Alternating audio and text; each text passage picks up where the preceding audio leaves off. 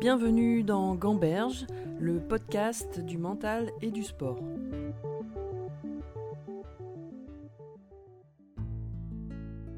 Mon invité d'aujourd'hui a d'abord parcouru le monde professionnel du tennis en tant que joueur, où il a réussi à atteindre la 59e place mondiale. Il devient ensuite entraîneur, il entraîne Jérémy Chardy, alors classé 15-5, et l'accompagne dans son parcours jusqu'à la 31e place mondiale. Il va aussi entraîner Caroline Garcia, avant de franchir l'Atlantique et de rejoindre la Fédération canadienne de tennis. Il a accompagné Vasek Pospisil dans sa progression, puis en 2016 se consacre en duo avec Guillaume Marx à faire évoluer l'un des jeunes les plus prometteurs du circuit, Félix Auger Aliassim. J'avais envie d'avoir le regard d'un entraîneur sur le mental, de comprendre la philosophie qui permet d'amener un jeune vers le plus haut niveau. J'ai plaisir de pouvoir discuter de tout cela avec Frédéric Fontan. Euh, bah, avant de devenir entraîneur, tu as été euh, joueur professionnel. Je voulais savoir ce qui t'avait amené à, la profession euh, d'entraîneur. Alors, ce qui m'a, en fait, ça s'est fait assez naturellement, je dirais, parce que j'ai toujours, même lorsque j'étais joueur, j'ai toujours été intéressé par la préparation physique, par la préparation mentale, parce que quand même, comme j'étais souvent tout seul en tournoi, donc je, me suis intéressé à, m'auto-entraîner, donc à développer, voilà, à travers des lectures, des, à travers des échanges. Et, donc, je me suis un peu formé euh, par moi-même. J'ai tout de suite eu une, certaine fibre pour, euh, voilà, pour avoir envie de transmettre. Ça, je l'ai connu assez tôt sur la fin de ma carrière. Et la transition s'est faite naturellement euh, avec la création d'une académie à Pau dans le sud-ouest juste après ma carrière de joueur. On avait fait un entretien précédent où tu m'avais dit euh, que tu n'étais pas allé au bout de ton potentiel en tant que joueur. Je voulais savoir si tu avais analysé euh, ces manques-là et si tu t'en étais servi euh, aussi pour devenir entraîneur. Oui, c'est exactement ça. Alors c'est vrai que c'est toujours plus facile après, coup, c'est-à-dire que d'analyser, surtout en, tant qu'entraîneur, et d'avoir mis en, place certaines clés que je n'avais pas pu moi-même utiliser parce que je n'avais tout simplement pas la force ou les compétences à l'époque. Et effectivement, avec l'âge, avec l'expérience, on comprend, on peut faire une auto-analyse et dire tiens, là effectivement, euh, j'aurais dû faire cette option plutôt qu'une autre. Et donc voilà, ça, répond un peu à ta question. Donc voilà, bah, effectivement, si j'avais eu à m'entraîner moi-même euh, pendant la période où j'étais joueur, bon, ben, certainement que j'aurais été un meilleur joueur. D'ailleurs, j'ai entraîné euh, en tant qu'entraîneur, j'ai eu des meilleurs résultats avec mes joueurs que moi en tant que joueur. Euh, ouais, mais c'est intéressant justement. Est-ce que il y a des parties, euh, je sais pas, sur le mental, sur le physique, où tu insistes plus parce que tu te dis ça, moi je l'ai pas fait ou pas bien fait en tant que joueur Alors en fait, il y a deux, à travers ta question, pour moi, il y a deux, deux perspectives. Il y a une première perspective où effectivement, ben, on, va, on va essayer de ne pas reproduire les mêmes erreurs, on apprend d'une expérience de joueur. Alors ça, c'est une chose. Mais en même temps, j'ai, euh, comme j'ai travaillé, euh, j'ai travaillé avec des préparateurs mentaux quand j'étais joueur. J'ai aussi euh, travaillé avec, avec un préparateur mental lorsque j'étais entraîneur parce que j'estimais que c'était important d'avoir toujours ce travail sur soi. Donc j'ai aussi donc ma deuxième perspective, c'était de faire attention aussi à ne pas focaliser sur ce qui est ce que ce que j'avais été en tant que joueur pour quelque part pas reprendre les mêmes schémas. Donc voilà, c'était important d'avoir ces deux aspects-là oui, justement, parce que toi, tu as été joueur pro et tu disais dans le précédent entretien aussi qu'il fallait un peu mettre euh, l'ego de côté quand on devenait entraîneur. Comment tu as fait cette bascule-là de t'occuper de quelqu'un d'autre, en fait, tu vois? Voilà, alors je dirais que j'ai pas été suffisamment fort pour avoir un ego trop fort, mais suffisamment bon quand même pour euh, comprendre euh, la, voilà, les, tenants et les aboutissants de, voilà, du, tennis de haut niveau. Et, et, puis après, par une fibre voilà, personnel, génétique, c'est je suis quand même plutôt une personne dans mon caractère qui a envie de, qui a envie de transmettre et qui, a de, qui est à l'écoute. Voilà, je suis quelqu'un qui écoute plutôt que quelqu'un qui va, qui va parler facilement. Donc là, euh, est-ce que tu penses que toi, tu avais des qualités humaines euh, aussi particulières pour devenir entraîneur? C'est ça. Là, maintenant, avec le recul, puisque ça fait, on est en 2020, j'ai commencé en 1999 ma carrière d'entraîneur, donc 21 ans que j'exerce voilà, avec, euh, euh, certains résultats quand même. Et je peux dire qu'avec le recul euh, et me connaissant un peu mieux, effectivement, voilà, j'ai quand même certaines qualités voilà, en pourcentage pour, pour être un, bon entraîneur. La transmission, c'est d'être à l'écoute parce que l'entraîneur, c'est c'est celui qui est pas sur la scène, c'est celui qui est en dehors de la scène, surtout pour le tennis, et beaucoup, voilà, euh, capacité à être dans dans la vision d'être dans le futur, d'être capable de, créer une, d'être un architecte entre guillemets de la performance d'un processus. Et donc forcément, voilà, tout ça, c'est, c'est de l'écoute, c'est de l'adaptation, c'est du développement personnel. Et puis après, évidemment, c'est la transmission, être d'être d'être vraiment très simple, très très synthétique quand on voilà comment dialoguer avec son joueur, quel message faire passer, parce que le joueur lui il est jeune, il a envie de gagner, quoi. Il est dans le résultat. Et l'entraîneur, lui, il est dans le processus. Donc, voilà, c'est un peu le résumé des qualités euh, que j'estime de mon côté qu'il faudrait pour avoir euh, pour être entraîneur C'est la, question suivante, c'était ça. Parce que la dernière fois, tu m'avais dit euh, que tu étais sur. Bah, je sais plus, j'ai pas regardé la date, mais ça doit faire 2-3 ans peut-être, on s'était parlé.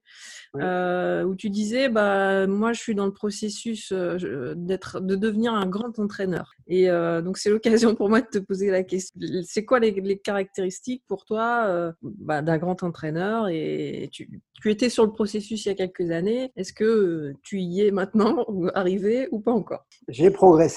J'ai progressé. Effectivement, ce qui est intéressant, voilà, bon, fractionner ça pour être un grand entraîneur, je pense qu'il n'y a pas, c'est comme euh, pour être un, grand joueur ou un grand athlète, etc. Il n'y a pas de, il n'y a pas une voix, il n'y a pas une seule voix. Donc, il faut faire, voilà, avec ses qualités, avec ses forces. Donc, il faut bien se connaître. Il faut, il faut continuer à progresser soi-même parce que il y a quand même le, si on prend l'athlète, il a un processus de développement pour atteindre un résultat.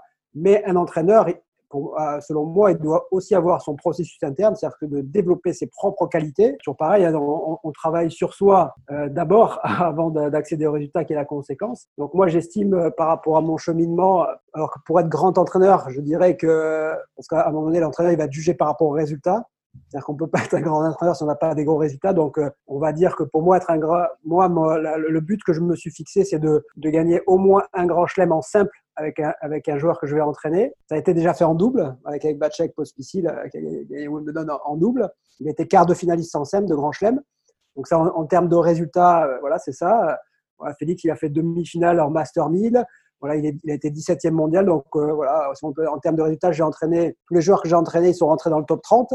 Félix, 17e mondial. Voilà, donc maintenant, pour moi, c'est de, vraiment de pas de, de à chaque fois avec chaque joueur et entre guillemets le joueur euh, la synchronisation avec un joueur vient dans un timing qui, qui n'est pas complètement du hasard. C'est-à-dire que l'entraîneur doit être prêt aussi à entraîner un grand joueur et inversement, un, un, grand joueur en potentiel ou un grand joueur va, va être attiré par, euh, voilà, par un entraîneur qui a déjà fait ses preuves ou une légitimité. Donc toutes ces choses-là, euh, ça suit, ça suit son cours. Et maintenant, je peux dire que au stade où j'en suis, je sens dans la peau de, de l'entraîneur qui est capable d'aller, d'aller gagner un grand chelem avec son joueur, en simple. D'accord. Donc là, tu, tu, me parles quand même que finalement, un grand entraîneur, ça se voit à travers aussi les résultats du joueur. Ben forcément, hein. à un moment donné, nous, on est dans la compétition et il faut, il faut quand même valider par des éléments concrets. Donc, retourner les choses dans n'importe quel sens, on ne pourra jamais dire que c'est un grand entraîneur s'il a entraîner que des joueurs qui ne sont pas professionnels ou on ne pourra pas dire qu'un grand joueur aurait été un grand joueur s'il n'a pas été atteint un certain niveau. Oui, bien sûr. Euh, et je me demandais si toi, euh, tu avais eu euh, dans ta carrière d'entraîneur des déclics, des rencontres qui t'ont aussi fait évoluer sur ton point de vue, peut-être ta philosophie d'entraînement. Est-ce que voilà, tu as des choses comme ça qui se sont passées? Oui, il y a forcément euh, voilà, des expériences qu'on vit personnellement, des situations qui nous font progresser. Et bon, j'aime toujours euh, parler, je pense que tu vas être familier avec ça. Mais d'ailleurs, dans notre entretien, c'est aussi une façon de progresser. Hein. C'est pour ça que je, je, fais attention à bien sélectionner euh, les personnes avec qui je vais ouvrir. Donc, c'est donc ça, c'est important. Il faut qu'il y ait aussi, des, à travers des échanges, on, nous permettent de progresser. Donc, des situations, j'aime bien dire à mes joueurs, sur pareil, que ce soit la vie ou le parcours d'un joueur professionnel, il y a toujours il il y a des obstacles puisque plus quand on veut atteindre un objectif, il y a des obstacles, mais pour moi, des obstacles, ce ne sont pas des, points négatifs. Au contraire, des obstacles, des étapes qui nous permettent de progresser. Donc, moi, j'ai eu des étapes dans ma carrière d'entraîneur qui m'ont aidé à progresser, et aussi de l'extérieur, des rencontres qui sont, après, voilà, c'est des, timings. On est, on est, on est souvent, je dis, on est, on est prêt aussi à recevoir le conseil ou la personne lorsqu'on est prêt aussi. Comme j'ai une vision assez claire de ce que je souhaite euh, faire, où est-ce que je veux aller, et forcément, je suis capable de l'exprimer clairement, de, mieux en mieux. Mais toi, est-ce qu'il y a un, un entraîneur qui a pu t'inspirer aussi, euh, particulièrement? Moi, Je ne peux pas dire qu'il y ait euh, un entraîneur qui m'ait inspiré euh, de façon, euh, voilà, de façon nette, mais par contre, c'est des petites touches un peu partout. Si ce n'est avec la personne avec qui j'ai travaillé, qui était Jacques Hervé, euh, qui était euh, aussi un joueur de première série, qui a, lorsque j'entraînais Jérémy Chardy, donc j'avais demandé de rejoindre notre cellule autour de Jérémy parce qu'il avait eu, il avait l'expérience avec différents joueurs, dont Younes El Anaoui, hein, voilà, Karim Alami, des joueurs qui étaient euh, aidés par l'ITF et donc lui était entraîneur. Donc il a, il a formé plusieurs joueurs de, avec différents profils et il les a amenés pratiquement tous dans les 30 premiers et, voire mieux pour certains en double. C'était intéressant pour moi d'avoir la vue de quelqu'un qui avait cette expérience. Et là, forcément, voilà, il a aussi travaillé avec Jérémy Chardy et avec moi pour avoir un œil extérieur qui t'aide. Et, je dois dire que oui, son impact a été, a été, a été très positif. Quoi. Beaucoup d'expérience et en même temps, il est aussi, euh, voilà, il a eu aussi un parcours de, de, de, de préparateur mental, de coach en entreprise qui, a, qui était très intéressant alors après, la question c'est, à ton avis, quelle est la part de l'entraîneur dans la performance du joueur C'est difficile. Alors pour rester dans, des grands pourcentages, je dirais qu'en formation, la partie, euh, l'influence de l'entraîneur est beaucoup plus importante que lorsqu'il est euh, professionnel. Pourquoi? Parce que voilà, quand, quand, si, on, si, on met, si on va mettre des âges avant 18 ans, ben, le joueur il est à l'écoute. Voilà, il a, il a, il a pas encore l'expérience, aussi l'expertise qui s'est développée. Donc là, forcément, il va comme une éponge, quoi, il, va, il va capter. Et donc là, l'entraîneur, je dirais que là, être un, un, bon entraîneur, si on va dire, surtout sur le plan technique et comme ça, est, est, est très important parce que c'est les, les, premières traces. Autant après, que lorsque le joueur est un joueur professionnel, là, c'est l'entraîneur est une partie du puzzle de l'équipe autour du joueur. L'entraîneur, il reste toujours le, généraliste, le chef d'orchestre de l'équipe, mais voilà, c'est important d'avoir un très bon physio, un bon préparateur physique, un bon préparateur mental, un bon agent, voilà, tout, tout, tout ce qui va être autour de la cellule du, joueur. Mais toi, par rapport à ça, comment tu vois, toi, ton rôle auprès de, de ton joueur en tant que, avec des joueurs justement en pro? J'ai vécu les deux puisque j'ai formé donc Jérémy Chardy, de l'âge de 12 ans jusqu'à 31e mondial. ensuite, il y a eu Caroline Garcia, où là, c'était particulier, où effectivement, là, j'étais plus consultant avec son papa, qui était déjà l'entraîneur de Caroline. Donc là, c'était un rôle à, deux avec, avec une joueuse. Ensuite, avec Vacek Pospisil, qui était déjà, lui, professionnel. Donc là, j'ai basculé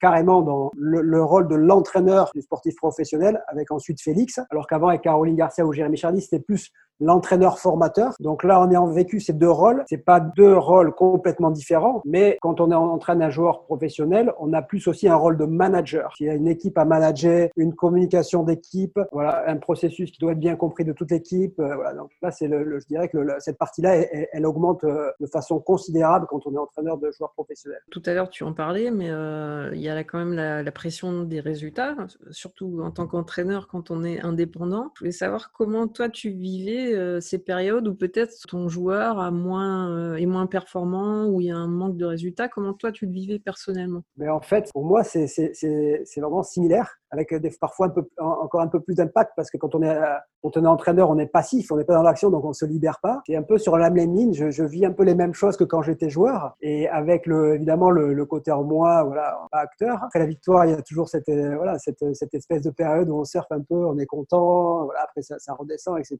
Quand, quand le joueur perd, ben voilà, on rumine, on essaie de voir pourquoi, de, voilà, on est dans, on est dans la compétition, on est, compétiteur. Hein, moi, je vois pas de différence entre trop de différence entre les deux. Ouais, mais euh, on parle pas souvent euh, des émotions de l'entraîneur. Comment toi, tu vois, tu as appris à gérer aussi tes émotions? Comme tu dis, tu as peut-être des pics euh, quand le joueur gagne ou il y a des grosses performances, et puis l'inverse peut-être aussi négatif. Et après, toi, tu dois t'occuper aussi de ton joueur qui est peut-être lui plus ou moins bien aussi dans ses émotions. Comment toi, tu arrives à gérer tes propres émotions en fait et, en match aussi bah en fait, c'est vrai que naturellement, par rapport au caractère, parce que même quand j'étais joueur, bon, je ne suis pas quelqu'un qui, montre ses émotions et, évidemment, quand on est sur le banc, si le joueur rate un coup, on va, si en plus on, montre les émotions, on va, on va, amplifier les émotions de notre joueur. Donc il faut avoir un self-control, garder les, les, émotions intérieures. Mais ça, avec l'expérience, avec l'âge, évidemment, même si on, a, si on a un caractère qui est apte à ça, ça se fait plus facilement. Moi, je suis jamais dans des émotions excessives, tout des émotions négatives. Pourquoi? Parce que de l'extérieur, quand on est entraîneur, on est tellement dans le processus que en fait, on n'est pas surpris. Je veux dire, la, victoire en devient logique quelque part et la défaite aussi. Donc, on n'a pas des émotions extrêmes. Voilà, évidemment, on est content après la victoire, etc. Mais on n'est jamais dans, des,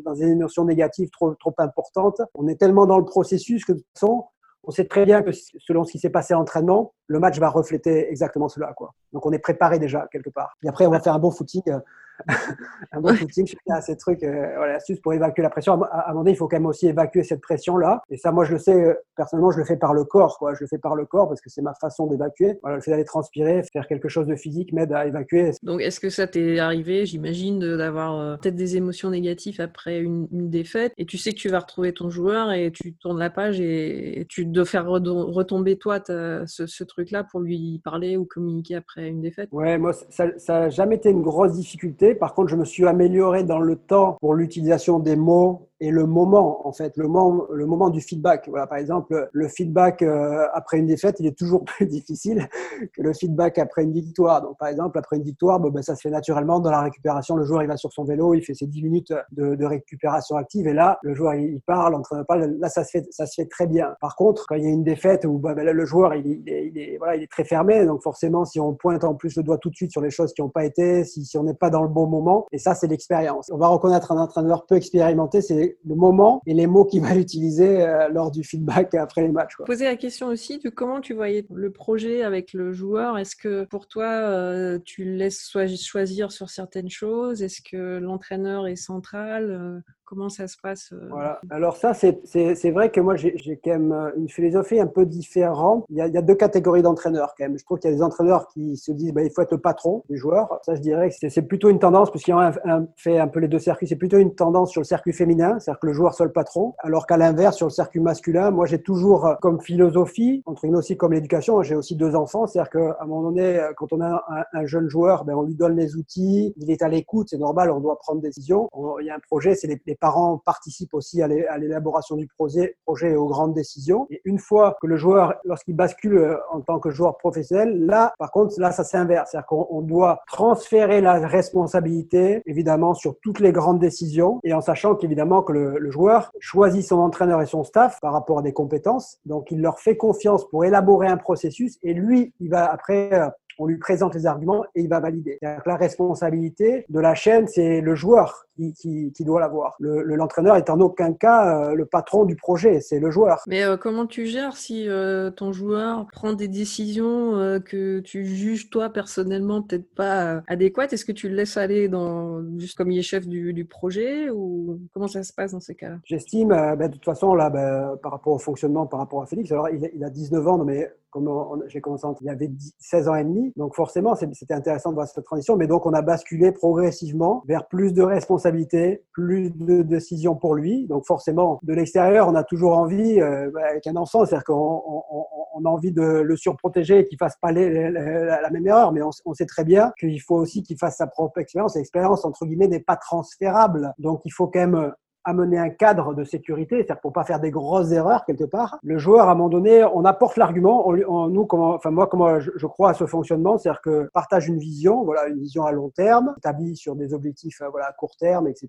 Tout ça doit être évidemment validé par le joueur. Et dans, dans ces objectifs, on argumente, on dit voilà pourquoi je veux aller à droite, et on argumente, pam, pam, pam, pam, et ça, ça se fait progressivement. C'est-à-dire que, et après, le joueur, il valide, et ça se fait progressivement. C'est-à-dire qu'à un moment donné, le joueur, au départ, il nous fait confiance. Donc, s'il y a eu 80% des choses qui ont été bien faites, ben, notre capital de confiance envers le joueur, il va augmenter, et ça se fait naturellement, quoi. Mais par contre, si mon joueur, et ça, ça, ça, nous arrive, voilà, quand le joueur, lui, il dit, ok, tu m'as argumenté ça, mais moi, je reste ok, et très bien, parce que l'important, de toute façon, c'est d'aller faire, d'aller au bout de la décision, d'aller à 100%, et comme ça, après, on ajuste et on apprend c'est le enfin, j'ai pas trouvé de meilleur moyen que ça. Donc tu peux lâcher prise aussi parfois hein, par rapport à, certaines choses pour le laisser ah aller dans, dans, ses propres décisions en fait. Ça c'est pas facile, bien sûr, c'est jamais facile. Avec pareil, avec l'expérience, ça, ça me paraît être la seule voie pour atteindre vraiment le très très haut niveau. Parce que le très très haut niveau, il faut que le joueur il ait la responsabilité de ses coups. Euh, quand il est sur le terrain, je veux dire, voilà, c'est lui qui fait le coup, qui va faire le coup droit croisé ou le coup droit long ligne. S'il n'est pas complètement en accord avec ça, si, si dans un coin de sa tête il dit ah mais je fais ça, je suis pas sûr parce que mon frère m'a dit ça. S'il est dans, dans, cette espèce de jeu-là, ça nuit à la performance. Et euh,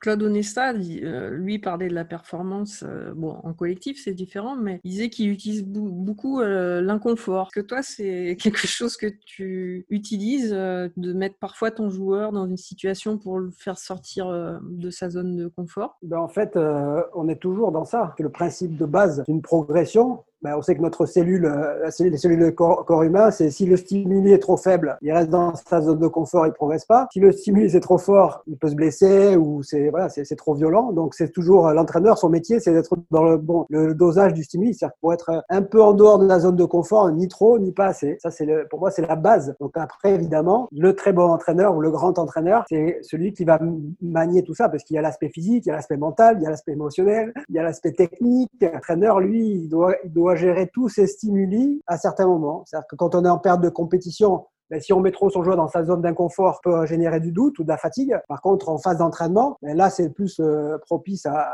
à, sortir de la zone de confort. Selon l'aspect qu'on veut, qu'on veut éveiller, qu'on veut stimuler, ben, c'est, ça, l'art de l'entraînement, il est là. Quoi. oui, mais euh, est-ce que des fois, tu t'es trompé de décision, justement, dans ce truc-là? Beaucoup trompé.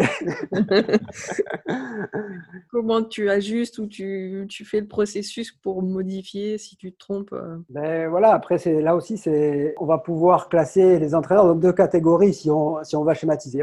L'instinctif ou euh, le trait cérébral, euh, celui qui va tout noter, etc.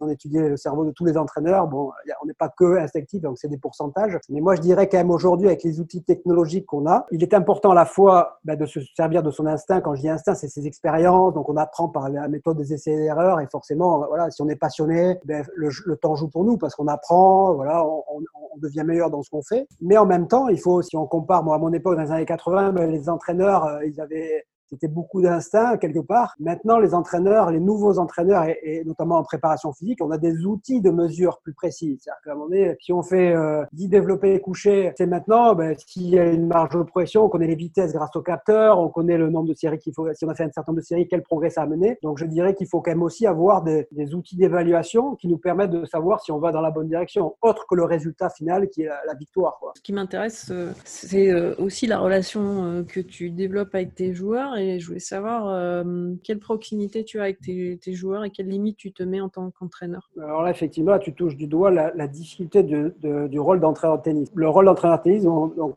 forcément, euh, souvent, ben, on est plus âgé que, son joueur, donc voilà, il y a une différence d'âge. On est pratiquement 30-35 semaines avec, euh, avec son joueur et, pas 24 sur 24 heureusement, mais beaucoup de temps dans la journée. Le joueur est celui qui paye l'entraîneur. C'est le système du tennis, c'est comme ça. C'est vraiment, c'est très rare, hein, parce que dans tous les autres sports, généralement, c'est une structure qui emploie un entraîneur qui ensuite, euh, voilà, cette structure emploie des joueurs et l'entraîneur a une position naturelle de, entre guillemets, de, de, de, de patron. Mmh. Alors que là, nous, dans le tennis, il y a cet aspect où c'est le joueur qui est plus jeune qui est notre patron, entre, guillemets, auquel on doit dire les choses qu'il n'a pas forcément envie d'entendre. Donc il faut garder une certaine distance pour pouvoir dire les choses, euh, voilà, quand c'est blanc, c'est blanc, et quand on voit des choses noires, de dire ben, elles, sont noires. Donc tout cet art, il est quand même, euh, il n'est pas facile. J'ai mis un environnement, façon de fonctionner qui va me permettre de justement de pouvoir dire blanc quand il faut dire blanc et dire noir quand il faut dire noir. Parce que si on est à moitié, de toute façon, on est peut-être gagnant à court terme, mais on est perdant à long terme. Comme moi, je vois mon métier d'entraîneur, mais c'est un processus, c'est une construction. C'est pas voilà, c'est pas de la magie. Le métier d'entraîneur, on n'arrive pas et on va dire tout est beau et on va, on va caresser dans le sens, sens du poil.